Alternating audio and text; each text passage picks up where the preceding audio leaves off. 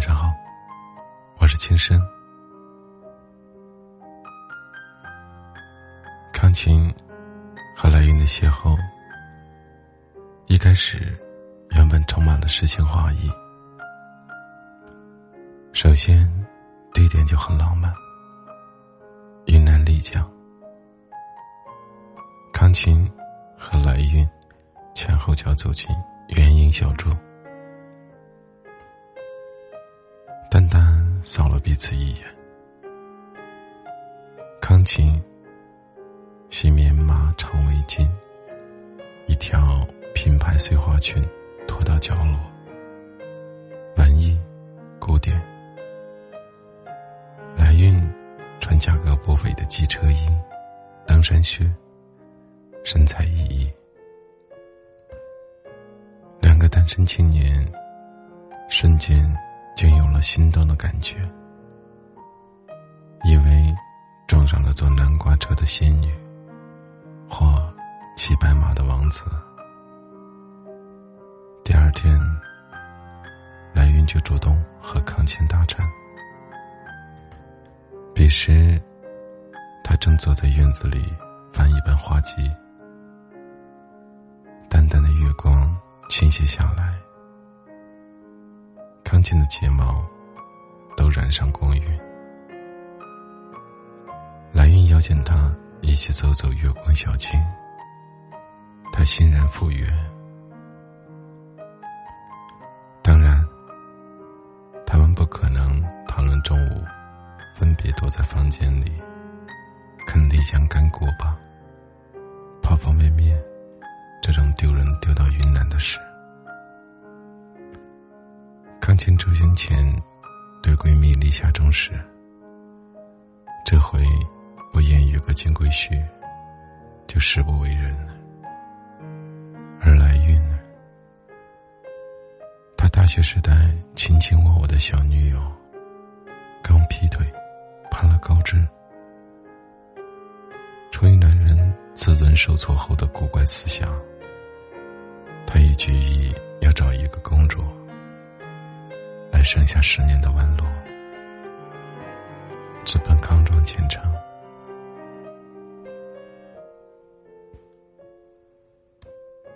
两个各怀鬼胎的人聊的话题，这可能是锦城艺术工上周公演的话剧，意大利餐厅的饭后甜点，以及私家车没早堵在立交桥上的烦恼。去实现打草稿。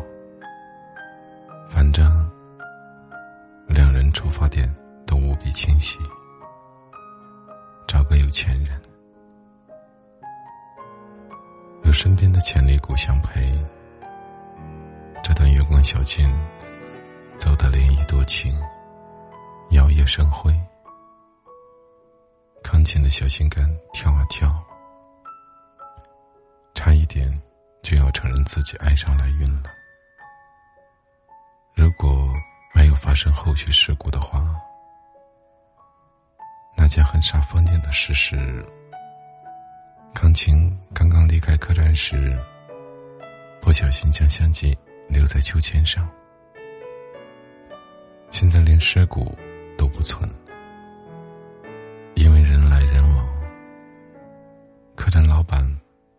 知是谁顺手牵羊，康琴情急之下脱口而出：“我花了整整八百元，你要赔给我。”吃惊的倒是来运。你刚刚不是说带了价值八万元的摄影器材来拍丽江美景吗？公司当底层文员的康琴，此时已顾不得矜持淑女，指尖几乎戳破他鼻窗。是你，一定是你，假装约我出去，然后让同伙来偷我相机。可想而知，两人吵的有多鸡飞狗跳。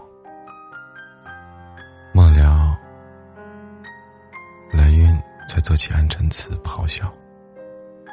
我人穷志高，从不做坏事。你这个伪千金，上来污蔑我栽赃。因为任拉拉吵过嘴，二人半年后在成都街头遇到，康青还稍微有点不自然。幸好男人度量大，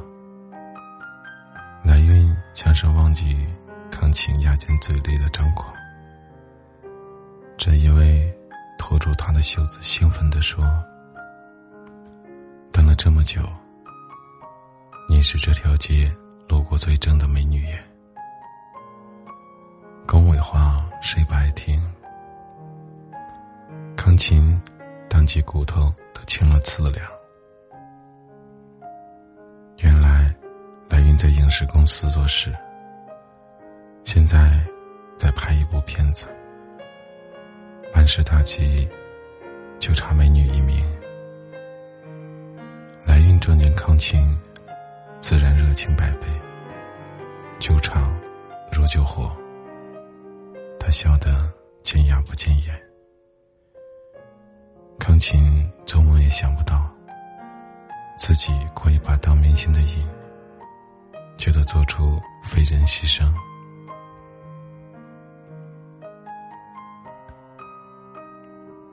他站在一个高高的垃圾山上，指点江山，挥舞手臂，真是粪土当年万户侯。而摄影机离他之远，让他全然听不到那边喊 “OK” 的声音。于是，可怜的路人。是最后一个收工的，在打杂小弟来运将所有器材都装好箱后，他才捂着口鼻，亲自到垃圾山接康琴。康琴当时嗅觉已麻木，连骂来运的力气都没有。他伸过一只手接应他，他竟稀里糊涂。上了他的贼船。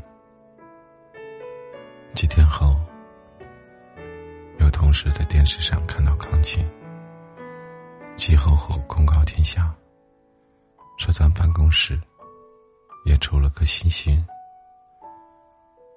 康琴虚荣心大爆发，走路小腰板都挺得直直的。后来，来英电话再打来时。他也不再拒绝了。反正架也吵了，手也牵了，倒不如正式约会吧。其实细想想，来运也不是那么讨厌，就是穷点，斤斤计较的紧，其他倒也没什么。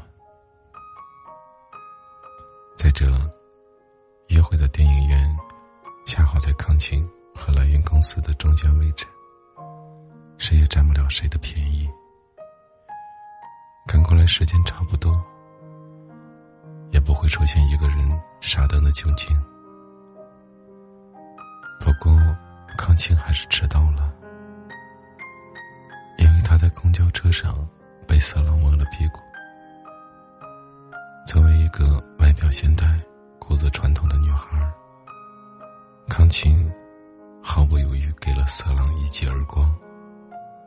没想到色狼也会恶人耍赖，他嘶吼大嚷，自己被袭。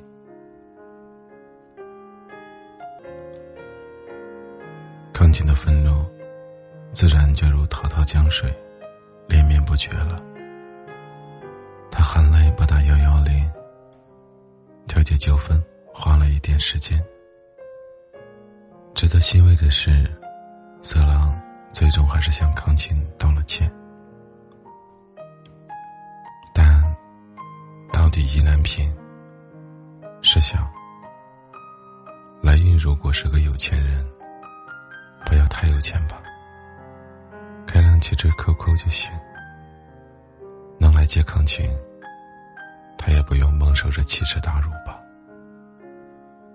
第一次遇见他丢相机，第二次站垃圾堆，这次遭色狼突袭。每次见他，准没好事。虽然内心愤愤，但来云提前准备了快要软掉的爆米花和快要化掉的雪糕，笑容灿烂，露出八颗大白牙。康琴的心微微动了一下。康琴只用了一个月时间。就总结出准男友来云最大的特征：脸皮够厚。为什么要说准男友呢？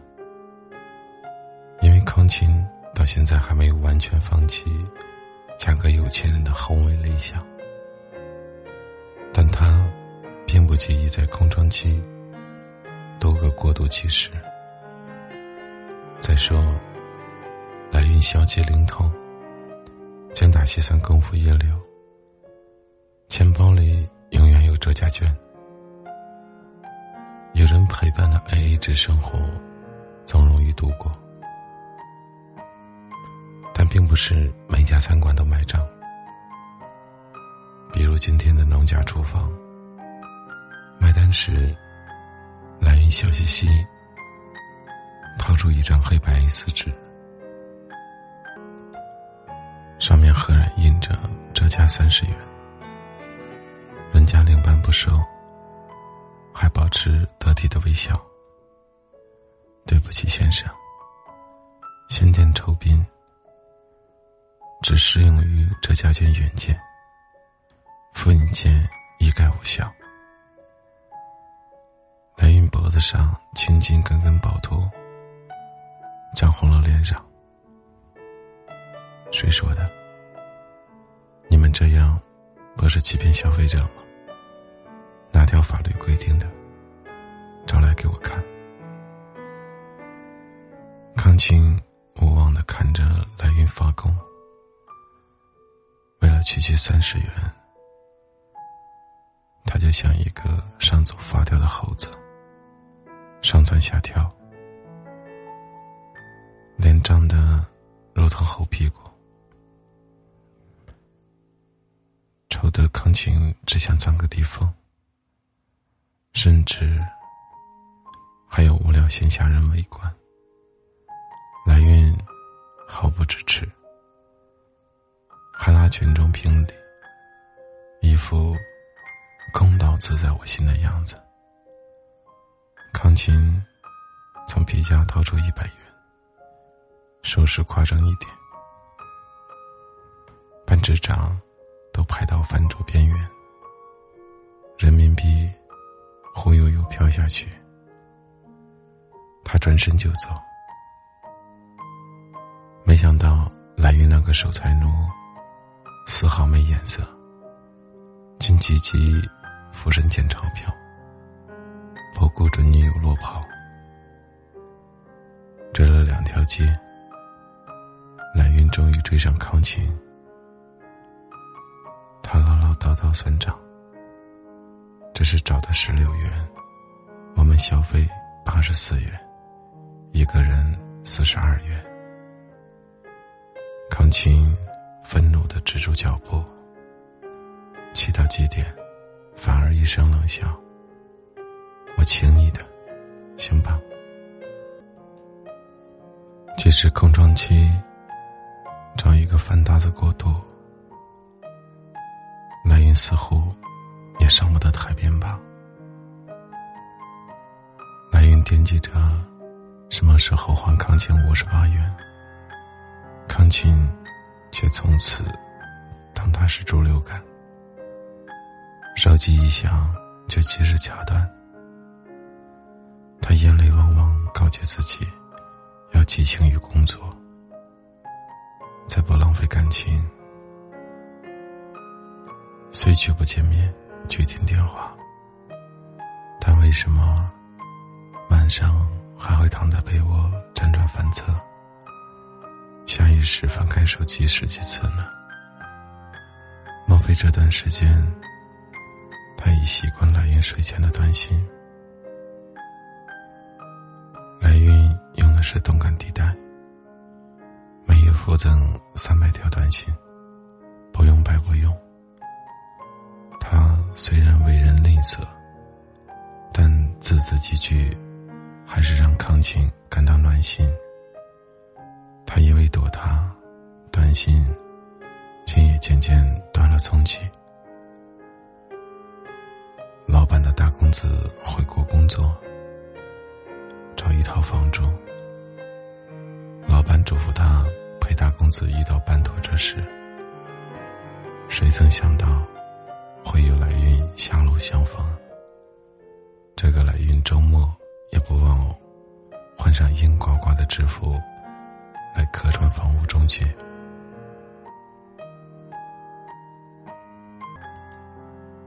兼职不是错，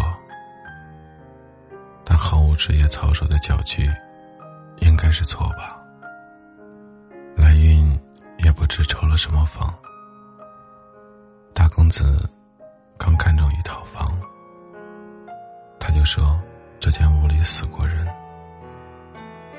大公子嫌他推荐的房子车位不够宽松，他马上讥讽道：“你就算有权。”也不能买上一大车，总不能家里保姆买根葱，说大公子生气，连康琴都觉得来源疯了。大公子一脸阴沉的飙车离开，来云拉住康琴，纠结的追问：“就是因为他，你才不理我？”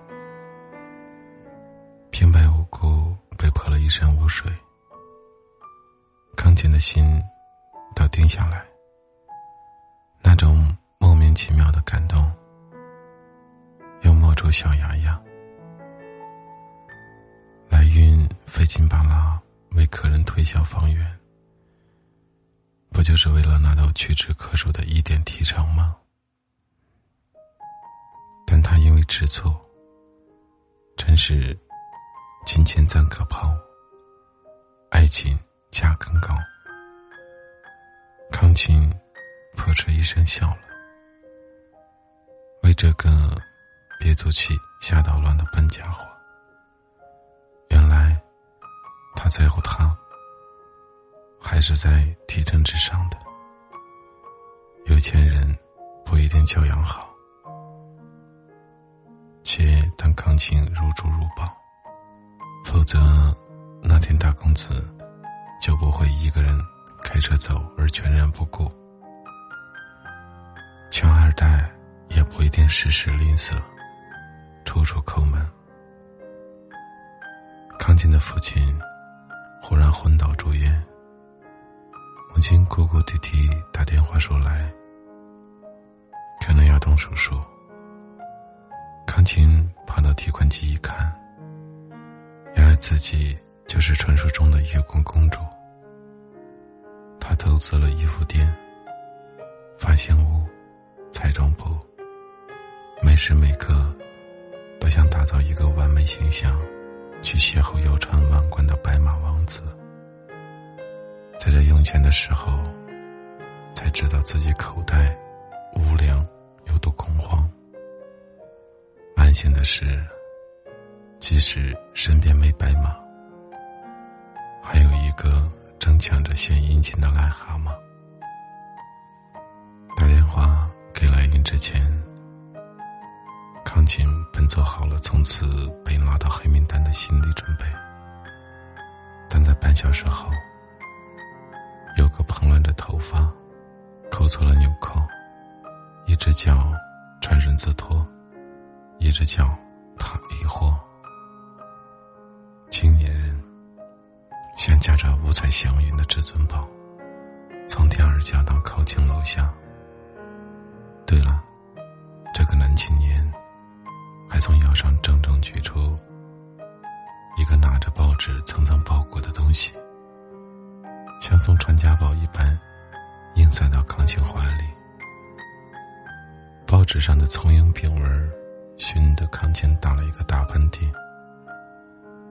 他刚想客气的说自己不饿时，一沓整整齐齐的人民币破包而出。